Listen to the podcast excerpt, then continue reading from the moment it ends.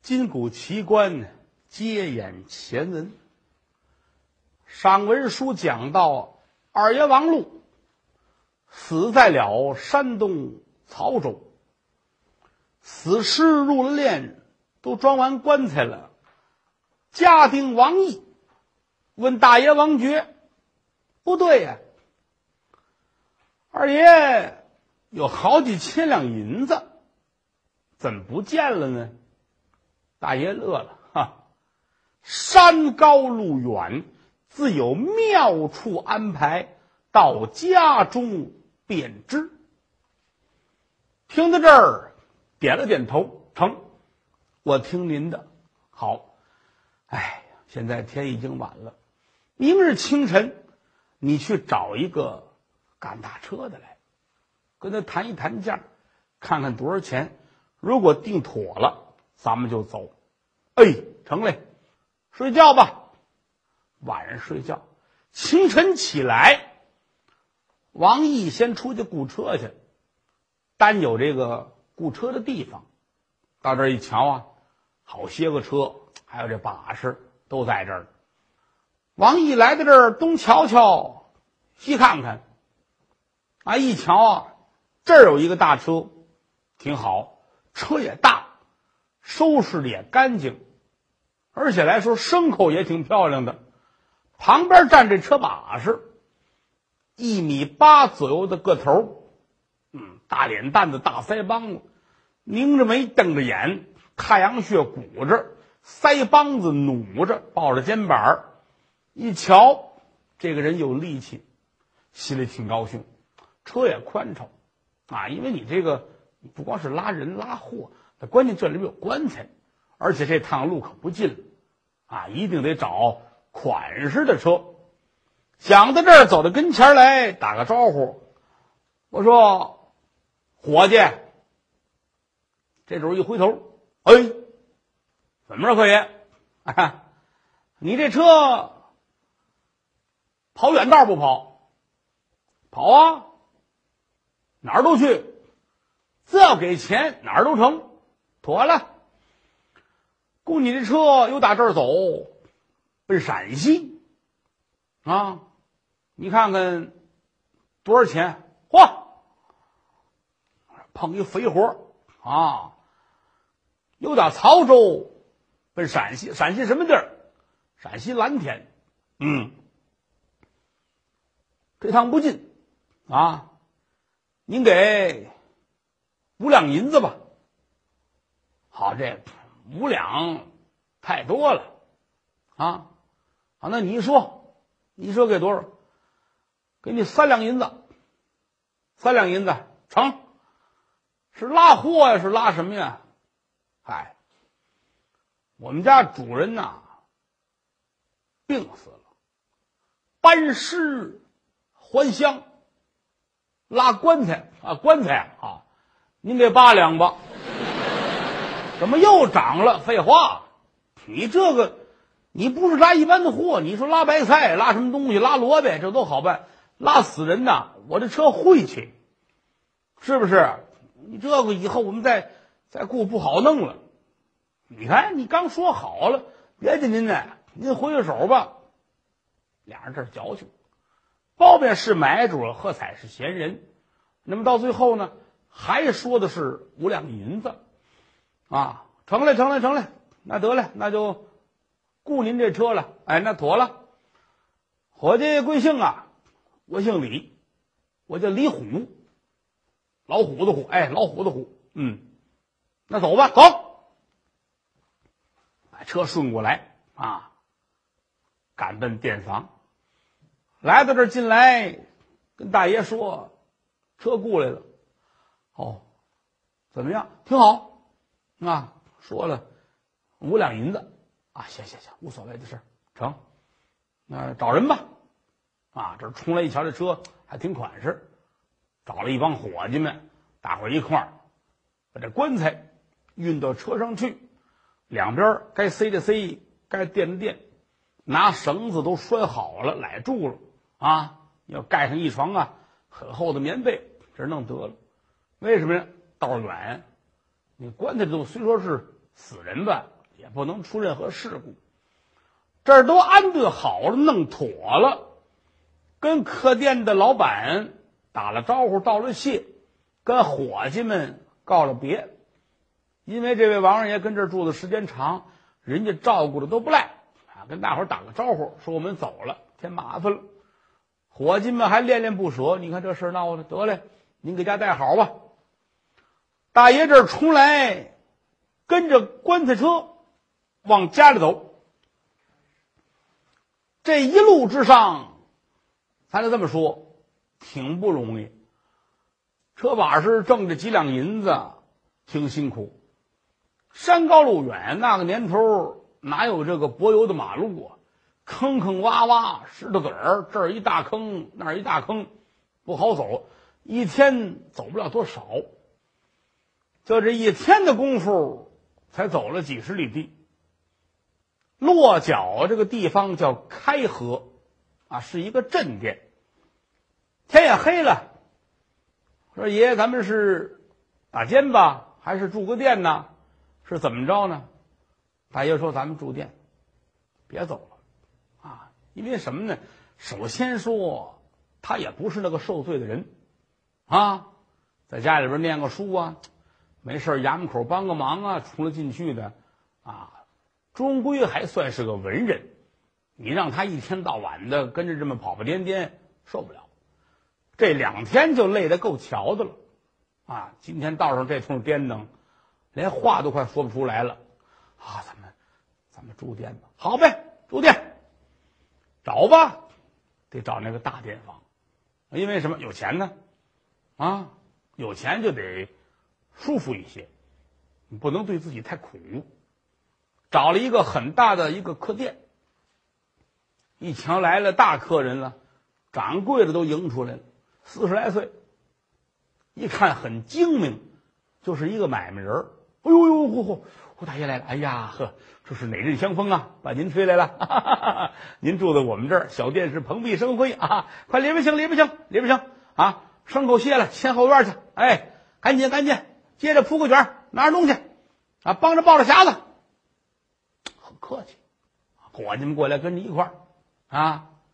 王爵头里走，掌柜的跟着就往里边去，准知道得要最好的这个房子。来到这儿一推门，您看看，不错吧？啊，干干净净的。咱们这儿蚊子不叮，臭虫不咬，有个子往别人家跑。看你想吃什么，什么都有啊。上等酒席，烧荒二酒啊，您家想吃什么有什么。啊，准能伺候着您顺心舒服。买卖人嘛，都是生意话。这儿安排着，后边那就跟人卸车，棺材也不能动。啊，这玩意儿没有说住店把棺材搭下来搁屋里没有，还在车上找了一个有顶棚的地方。啊，后院的大天棚，把车顺在这儿，把这个牲口卸下来，喂水喂草。牲口跟地上打着滚儿，解解乏。这儿把应用之物往里边拿，伙计们也帮着拿啊。王毅呢也拿，但王毅拿拿轻省的东西，入套啊啊，装钱的东西。单有这么一个大匣子，里边装的是五百两银子。他这手里还拿着别的，抱着匣子不得抱，差点出了下去。赶车的李虎给接住了，我来，我来，我来。我帮你，哎呦，谢谢谢谢！抱着这匣子往里边走，李虎就说：“嚯，不轻省了，这都都是银子吧？”王毅点点头，对，当然是银子了。哈，我们爷爷做买卖挣钱，你看这话呀，分怎么说？你要跟好人说呀，没事儿你就怕跟这心术不正的人说，啊，这一说。里边有钱，李虎这心里边咯噔一下，嚯，都是银子，那得多少钱呢？哎呀，你说他怎么这么有钱呢？嗯，这些钱要是我的，那该多好！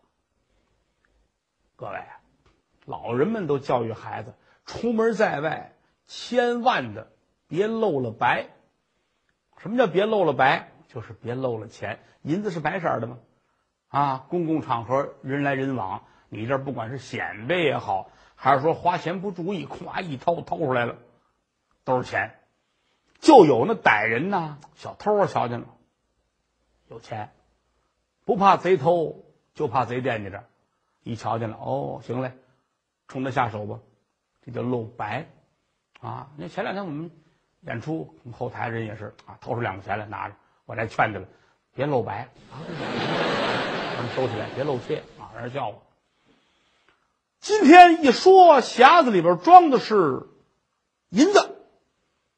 李虎的心就咯噔一下子，哎呀，太好了，嗯，这可不赖啊！我得找一机会把他弄走。心里想的是非常好。那么说睡觉的时候呢，这个王毅呀，跟李虎在一个屋里边，因为给他们就没有必要单独一人再开间房了啊，在一个屋里，所有东西。都堆到一块儿去了。按说装银子这匣子应该放到王大爷那屋去，但是呢，王觉太累了，就这一路上坐这车就这通颠腾，也实在是难受。烫了烫脚，吃点东西，喝两杯酒，就觉得乏得慌，早早的躺下就睡觉了，也没顾查见说哪家搁哪屋了，哪家搁哪屋，就忘这茬了。王毅呢也累了，喝酒，啊，跟这李虎俩人你杯我一盏，你杯我一盏，这一喝，也挺累。回到屋，早早班班往床上一躺，睡着了。都睡觉，李虎可没睡觉，躺在那儿一直盯那匣子。那匣子就放在王毅的床头，有一小柜儿，放在柜子上面。躺在这儿翻过来调过去的想，如果说我跟他一趟跑到陕西，他给我五两银子，按说是不少，但有一节，人不得外财不富，马不吃夜料不肥。他那里边好几百两银子了，什么时候我能挣这么些个钱呢？干脆，我连车都不要了。我那车呀，一两半银子买的，车我都不要了。半夜里边抱着匣子，我跑了吧。就想这事儿。待了一会儿，听了听桥楼上鼓打三更，再瞧王毅这呼噜，呼哈。啊，睡得这香啊！自个儿坐起来看了看，他心说：“得嘞，发财的机会到了。”悄悄的一掀被窝，又打床上起来，把鞋穿上，腿带子扎好了，身上衣服穿得了，所有的扣帕都系好了，走到跟前来，砰，就把这装银子这匣子。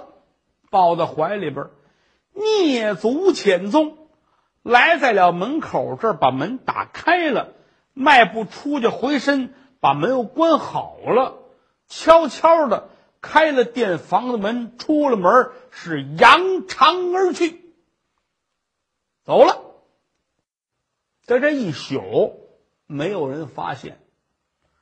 清晨起来，王毅醒了。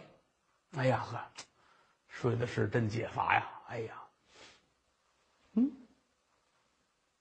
一瞧那个床上被窝掀着，没人，嚯！好，他起的更早，拉车的人也不易，一天到晚的，哼！哎呀，哎，一瞧床头小柜上。哎，我那匣子哪儿去了？腾一下子坐起来了。哎，这不对呀，这茬儿我说李虎，李虎，喊李虎，没人搭茬屋里边四处一撒嘛，连床底下都看了，找这匣子，没有。坏了，哪这小子跑了？不能啊！我看看车在不在。出门噔噔噔噔噔，奔后院来到这一看啊，心里踏实了。这车还在这儿，牲口也在这儿，棺材都没动。那可能是没事儿，没事儿，人干嘛去了呢？解手去了。解手他抱我那匣子干嘛呀？闹不清楚。嗯，转身回来，到门口这儿，大爷王觉起了，啊，站在门口正四处张望。你嘛去了？喊你半天。哎，爷，我这我没事，我后院看看去。啊，怎么了？不是，我问你，那个那装银子那匣子在您那屋了吗？没有啊，昨天压根儿没往我那屋抱，不在你那儿吗？哎呦喂，大爷，闹贼了！怎么回事？不是我一睁眼，李虎没了，赶大车的李虎没了，那匣子也没了，这小子偷了咱们吧？这一喊，连掌柜的带伙计全都出来了。啊，怎么回事？不是，不是怎么失了道了？啊，你们这怎么丢东西了？住里面丢东西了？怎么回事？哎呦！是您说这是对啊，那个什什么丢了？我们一匣子，匣子，木头盒子，里边装的是银子，好几百两，没了。哦，哪儿去了？赶大车的，赶大车那小子，这给弄走了，他偷的。你看这事儿住你们店里面丢东西了啊，掌柜的，你赔吧。说，这您说的没道理啊。您要说您来跟我们这儿丢东西了啊，我们是有责任，可有一节。赶大车的这个人是您雇的呀，是你带他来的呀，他偷了你，你不能怨我们呐，对不对？王学一听，人家说的是有道理啊。你要说跟这儿住店突然间丢了，我能怨人家？但现在来说，这个这不怪人家，这赶大车的是我带来的。哟，那怎么办呢？那不成，那丢了东西咱们也得找啊，五百两银子呢，不成，打官司吧，打官司吧。啊，去吧，打官司，上哪儿呢？上州里边见这官呢，知州大人。那归置好了东西，连店老板一块儿去吧。来到这儿了，来到衙门口，班房这一说，各位辛苦辛苦辛苦。啊，怎么着有事啊？是呢，我是陕西来的，啊，我兄弟做生意死在这儿。搬死尸回家，路过这个店呢，半夜里边赶大车的偷了我，把我们这个五百两银子偷走了，啊，来打官司，几位给支应一声吗？衙门口这哥几个还挺好，哎呦嚯，您瞧，您来对了，您哪儿人？陕西人，那行了，那您这事儿错不了，怎么呢？我们老爷是陕西人，最念旧，啊。一瞧见是陕西人，打心里边就高兴。你这事儿好办了，好吧？您手里回一声，哎，往里边去，跟知州大人一说，哟，陕西人失了窃了，被人偷了。大人一听，赶紧，赶紧升堂。哎呀，我老乡被人偷了啊！升堂，升堂，把王爵叫上来，所有人等都叫上堂来。这一问姓什么叫什么？说我姓王，叫王觉。哦，哪儿人？陕西蓝田人。老爷乐了。哎呀，我姥姥家也住蓝田啊！你们这事吗？给搬一凳子，搬一凳子。哪儿就搬一凳子？坐那儿吧。详细的始末情由讲了一遍。大人很生气，这岂有此理！来人呐，有，就抓去，抓去。是，老爷这上哪儿抓去？对呀。老爷说：“这是啊。”我说：“王大爷，我很想帮助你，可有一劫啊，这个贼人踪迹不见，我这上哪儿抓去？怎么办？啊，跟着班头们商量这个事儿。和这个现如今有这么一个茬儿，你们呢，呃，想想办法，看一看这个贼，咱们怎么个提法？”旁边过来一位，啊。是这儿巡捕房的，叫李彪，也是一捕头。哎呀，这个我跟您说啊，别着急，说好歹呀也好歹，说不好逮呢也不好逮。我怎么你说说？嗯，首先说好歹啊，这种呢是赶大车的。我们先让所有的赶大车的这行里面去找了去。嗯，凡是雇车的、雇牲口的，最起码他们同行之间有个穿呼，这是其一。第二来说呢，就说我这不好歹这个问题是，就说问出来了，他拿了这么些个银子，他要说找一小地儿藏起来，还真不好问。所以说，立刻缉拿归案这难了，得喝了点功夫去，慢慢的问。老爷一听啊，有道理，因为在那个年头来说呀，呃，想逮个人不容易。你想啊，地儿也大，人也少，而且来说那年头科学不发达，啊，互相之间没法联系，全凭人在底来回跑，信息不通畅。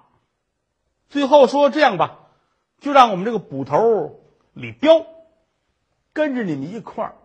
你要说愿意在这儿找一地儿住店，就等着他，就等；你要说回陕西，你走你的，啊。另外，你愿让他跟着你一块儿出去呢，也成。反正随身带着批捕的文票，哪儿见着了哪儿逮。你瞧这行不行？啊，可以。多谢大老爷。哎呀，你别客气，咱们是老乡啊。我姥姥家就是你们家那人，很念旧情。这儿安排好了，都说完了，开了相应的手续。李彪从堂上下来，跟着大爷王觉回客店。到客店这儿得商量这个事儿啊，说您说怎么办吧？啊，查是肯定得查，但是呢，得耽误些日子，而且来说呢，您还不能太着急啊。我也愿意说当天就破案，但是得有这么一个过程。王大爷说：“我知道，我知道，我知道，反正您多费心吧，是不是？应用什么银子呀？啊，缺点什么事您就说，一切都我出啊，这是我应该的。这都安排好了之后，最后商量着每天呢，还是往前走，别耽误。为什么呢？那终归死尸在车上，你路上搁半年就烂了，还得往家的方向走，但是没有必要特别的快。”啊，天天往前推着来，随时的扫听着。又找了一个赶大车的伙计，把车原样弄好，由打这出来，往前走三十里、五十里的这么走，到了下一个落脚的地方，叫曹家镇。到曹家镇呢，天可也晚了，住店吧，啊，住店。安排好了，这位大爷王觉自己一间，李彪和这个王毅俩人一间，安顿好了都没什么事儿了。李彪说：“我出去转悠转悠，看看有没有蛛丝马迹。”大爷说：“得了，您费心吧。”李彪这儿出去，满处去找去。这回留下王毅说：“你跟这儿待着，哪儿都别去，随时照应着，尤其咱这些东西看住行。”安排完了，大爷王觉啊，屋里待的是闷闷不乐。为什么呢？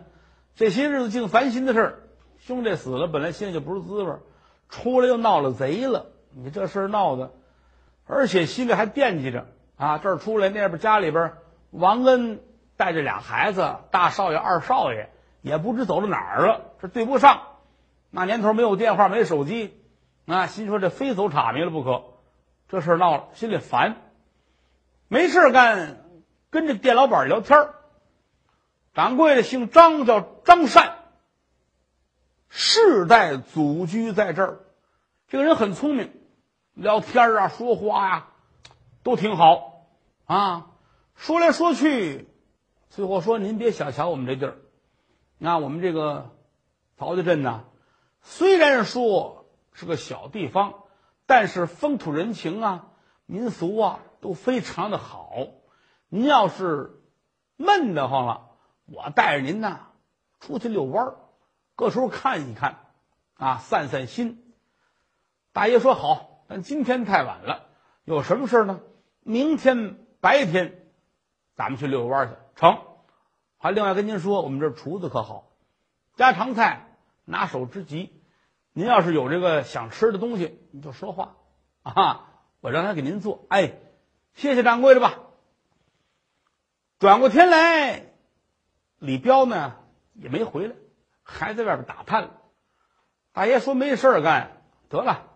昨天人家掌柜的说了，要带我出去遛弯去，这会儿倒是非常的合适。来到前院找掌柜的张善，您这会儿忙吗？我没事。怎么着？您有心气儿，我有点心气儿。待着也没事干，你带我出去，咱们逛一逛。好嘞，看看吧。啊，说您出去是两条道，一个是热闹的地方，啊，咱们奔街里边走，做买卖、做卖卖的、卖东西的，干嘛都有。您看看愿意不愿意？哎呀，人说那个齁乱的。而且这儿出来也不想买什么了啊？有没有优雅之处？掌柜的说有啊。你看我们这儿有一片桃树林啊，好看之极。而且呢，还有几个小庙都不赖，看看吧。好嘞。打这儿出来，两个人聊聊天也没带这个王毅，吩咐他看家守东西，就是掌柜的跟王大爷俩人。这么溜着弯往前走，啊，看看树林子，看看野草鲜花啊，抬头看看小鸟，心旷神怡，轻松了很多。拐弯抹角走来走去，十里路就出去了，啊，突然间发现前边树林深处闪出来这么一座小庙，很优雅。